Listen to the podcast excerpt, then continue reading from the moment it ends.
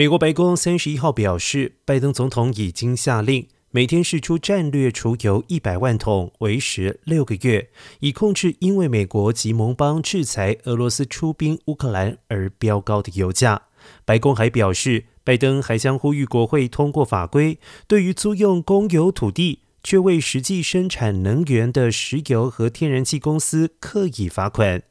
然而，加州人一直承受着全美最高油价。随着乌俄战争的冲击，近几个礼拜油价飙涨，许多地区超过每加仑六美元。不过，在三月三十号出现小幅度的下降，加州平均油价从五点九一九美元降低到五点九一零美元。专家认为，这可能开启接下来数周内继续降价的趋势。